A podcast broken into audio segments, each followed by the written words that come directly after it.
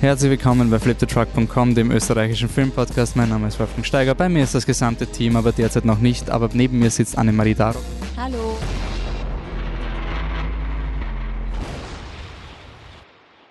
Ja, und wir sind hier im Gartenbaukino. Die Oscars sind vorbei. Wir nehmen unsere Reaktionen auf anhand meiner Stimme. Ciao Alex, danke fürs Durchstehen dieses, dieser Nacht. Anhand meiner Stimme kann man schon vernehmen, die Oscars sind jetzt vielleicht nicht das, was man sich vorgestellt hat. Finde ich schade, weil jetzt so kurzes Resümee, äh, großer Gewinner des Abends unter Anführungszeichen ist Green Book mit drei Oscars, wenn ich es richtig im Kopf habe, Nebendarsteller, Drehbuch und Film. Roma ebenfalls drei Oscars. Ähm, bester fremdsprachiger Film, beste Kamera, beste Regie, alle drei für Alfonso Cuaron. Ähm, die waren die drei quasi lukrativen Gewinner. In den Schauspielerdisziplinen gab es eine massive Überraschung. Ähm, nicht Glenn Close hat gewonnen, sondern Olivia Colman für The Favorite ist der einzige Oscar für das Kostümdrama vom griechischen Regisseur Yorgos Lantimos. Und wir haben nicht damit gerechnet, dass das passiert, weil Favorite nichts gewonnen hat, nicht mal die Kostüme, die ich gerade in der Beschreibung erwähnt habe. Black Panther hat viel Liebe bekommen, viel unverdiente Liebe teilweise. Also ich finde es cool, dass er Kostüm und Setdesign gekriegt hat. Er wurde aber ausgezeichnet mit dem Soundtrack verdient er nicht. Der hätte gehen sollen ein If Beale Street Could Talk. Speaking of If Beale Street Could Talk, die haben Nebendarsteller gekriegt. Bester Hauptdarsteller ging wenig überraschend Rami Malek für Bohemian Rhapsody. Bohemian Rhapsody ist ein Riesengewinner. Die haben zwei Sound-Oscars gekriegt, den Schnitt-Oscar und den Hauptdarsteller-Oscar. Also wenn es nur an, von den Nominierungen gehen würde, ist quasi Bohemian Rhapsody der große Gewinner des Abends. Mm, okay, ich mache mir noch kurz meine Überraschungen. Das Einzige, worüber ich mich wirklich gefreut habe, ist Special Effects gingen an First Man holy shit, damit habe ich nicht gerechnet, das war urgeil. Das war so ein, ich bin davon ausgegangen, dass die Avengers das gewinnen und Firstman hat das übernommen. Ähm, ja, und ich gebe jetzt mal weiter an die Anne, oder musst du noch ein bisschen schreien? Die passt. Anne, deine Eindrücke zum Event. Wir haben zuvor If Beale Street Could Talk gesehen. Der Film hat mich massiv beeindruckt und wirklich mir gezeigt, wie ein Film über Rassismus ausschauen kann, neben Black Clansman zwei unglaublich starke nur eine Anmerkung, If Beale Street Could Talk, der Film von Barry Jenkins, der Regisseur von Moonlight, der vor zwei Jahren den Oscar gewonnen hat für besten Film, überraschend statt La La Land und dieses Jahr für Drehbuch Score und Nebendarstellerin nominiert wurde und Nebendarstellerin gewonnen hat. Sorry. Danke, das war gut. Jetzt muss ich meine Gedanken wieder zusammenraffen. Rassismus, Rassismus gescheit erklärt und daneben hast du halt einen Film und jetzt rant ich sicher gegen eure Herzerl. Aber daneben hast du einen Film Green Book, was die Augenauswischerei eines Rassismusfilms ist, weil ja, nur weil ein weißer Typ halt von einem schwarzen Typ lernt, wie es ist, also, wow, alle Menschen sind gleich, alle haben ihre Fehler. Wahnsinn, das ist ein Achievement. Wow. Ein weißer Mann oder weiße Männer haben einen Film über Rassismus gemacht. Wow. Ein Achievement. Also, ich bin komplett enttäuscht. Und ich hoffe, Spike, Spike Lee ist fix auch enttäuscht. Einfach nur, weil Green Book das gewonnen hat. Das ist wirklich ein bisschen zum Schämen.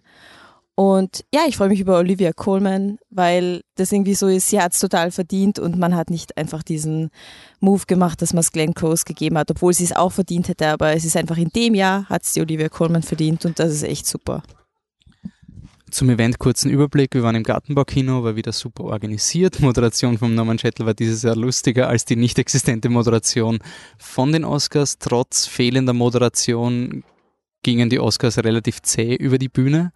Ähm, aber es ist schneller. Es ist jetzt 5 Uhr morgens im Vergleich zu 6 Uhr morgens. Das merkt man schon irgendwie. Danke an die Organisatoren. Hat wieder alles super funktioniert. Die Kaffeeversorgung hat passt. Das Frühstück hat gepasst. Oscar Bingo hat von unserer Seite aus gepasst. Danke, dass wir das wieder machen durften. Die Preise werden gerade im Gartenbaukino ausgeteilt. Ähm, die Oscar-Wette generell, so habe ich das Gefühl gehabt, ist sehr schlecht ausgegangen. Ich habe hab 20 Kon 21 Kategorien konnte man tippen und das Beste war 16. Und da gab es zwei Personen und dann hat es viele 15 ergeben. Ähm, Michi, Oscars Feedback, wir haben eh schon zusammengefasst, aber was ist dein High- und Lowlight? Highlight von jedem muss die Dankesrede von Olivia Colman gewesen sein, die ehrlich überrascht war. Und das war einfach nur ein, ein epischer Moment. Es tut mir eh leid für Glenn Close, aber immer wenn es eine Überraschung gibt, gibt es einen Favoriten, der verliert. Ähm, ja, aber ein anderer Höhepunkt, ich habe immer gesagt, ich will die Welt brennen sehen bei diesen Oscars, weil einfach so viel schief gelaufen ist und dann ist Green Book fast der perfekte Film. Ich hätte es fast noch absurder gefunden, wenn Bohemian Rhapsody gewonnen hätte. Das wäre einfach noch mehr so ein What the fuck gewesen. Wie, wie konnte das passieren? Bei Green Book kann man schon denken, wie es passieren konnte. Also irgendwie traurig. Und ich hoffe, dass es das Ende des ähm, Preferential Ballot Systems ist, weil es ist ganz klar, dass Roma mit Abstand die meisten Platz 1 Stimmen bekommen hat. Ähm, das, ja, das ist einfach so, dass, dass quasi die, du musst ähm, die Filme von 1 bis 8 rein und das kommt dann eben auch rein in die Wertung und dann gewinnt halt im Endeffekt der Film, auf den sich alle einigen können, aber nicht zwangsläufig der, der die meiste Euphorie auslöst. Ja, und ich glaube, so sieht man das halt auch am heutigen Abend und ich finde, das ist ein Zeichen, dass ja, mit dem, mit diesem System müssen sie aufhören. Ganz einfach und simpel. Ja, wieder mal ein Jahr mit langweiliger Oscarverleihung. Äh, es ist nichts passiert. Es war wirklich zart. Also es haben eigentlich fast immer nur die, äh, die Favoriten gewonnen. Oliver Coleman, klar, steht heraus, äh, war großartige Rede. Der Rest war sehr mau, ähm, mit Moderation, ohne Moderation. Es ist, was es ist. Dafür habe ich beim Gartenbaukino sechs Karten gewonnen und das ist super und der Rest, keiner wird sich mehr nächstes Jahr erinnern, wer dieses Jahr gewonnen hat mit Green Book. Es wird eine lustige Triple Pursuit Frage sein mit, hey, weißt du noch, gegen wen Roma verloren hat? Nein! Es wird niemand wissen, es wird jedem wurscht sein. Der Film ist jetzt schon in Vergessenheit geraten, das wird sich nicht ändern. Ja. Ich finde es lustig, weil mir wurde, ich bin, ich habe sehr viel Feuer kriegt dafür, dass wir Green Book so haten. Und wir haben ja nicht ihn gehatet, wir haten ihn im Race. Ich würde schon sagen, Leute, die mir wurscht sind, denen kann ich diesen Film zeigen, wenn ich weiß, sie denken nicht drüber nach und wollen einfach nur, dass zwei Stunden vergehen. Äh, jemand hat es bezeichnet als ziemlich beste Freunde halt in den 70ern. Ja, schön. ist halt Copy-Paste, das ist für mich nichts Originelles. Und auf Twitter habe ich heute eine Perle gesehen mit, äh, Green Book ist super, weil es ist eine moderne Version von Driving Miss Daisy. Das ist in meinen Augen eine Beleidigung. Also wenn man das als Lob verwendet, dann okay, gut, dann weiß man nicht, dass Driving Miss Daisy bis heute ein bisschen in Ungnade gefallen ist. Es ist dieser Film, wo der Morgan Freeman den Chauffeur spielt, den Schwarzen und ist bis heute so ein bisschen sein, da geniert sich die Oscar dafür. Ich muss aber trotzdem sagen, ich wollte halt nicht in die Verleihung gehen, ich war ziemlich, ich war ein bisschen angeschlagen gesundheitlich. Ich muss schon sagen, dass wäre es nicht diese Atmosphäre, wäre wär ich eingeschlafen und es war schon sehr cool. Also das Mitschauen und ich finde trotzdem, dass die meisten Awards, vor allem Olivia Colman sowas, es waren Dinge, wo ich mich meistens gefreut habe, vor allem für Erstmann, sie hätten die Landung halt wirklich schaffen können mit Roma zum Schluss. Das haben sie halt nicht gemacht. Also ich, ich, bei mir wirklich, wirklich so gewesen, wenn Roma gewonnen hätte, wäre es toll. So haben sie eigentlich viele richtige Entscheidungen minus Bohemian Rhapsody gemacht. Ich finde auch Black Panther cool, dass er was geschafft hat, minus Score. Und das war's. Okay. Noch kurze Worte? Ich weiß nicht, ob du es erwähnt hast, aber ähm, ich fand es sehr spannend, dass äh, als der Gartenbau, also Norman im Gartenbaukino die Leute gefragt hat, welche Filme sie cool finden und so. Ähm, ich hatte das Gefühl, dass selbst hier im Gartenbaukino mehr Leute Fans von Bohemian Rhapsody und oder Green Book sind als von Roma. Und das war der Punkt, wo ich mir gedacht habe, ja, also wenn es im Gartenbaukino keine Mehrheit für Roma gibt, dann gibt es bei den Oscars auch nicht ich habe es auch gemerkt, viele Leute waren wirklich Team Roma, weil sie gesagt haben, ja, äh, Team, Team Green Book, weil Roma war so langweilig und dann habe ich gefragt, habt ihr ihn zu Hause geschaut? Ja. Habt ihr das Handy währenddessen offen gehabt? Ja, weil er Fahrt war. Es ist ein ja gut, dann hat der Film keine Chance.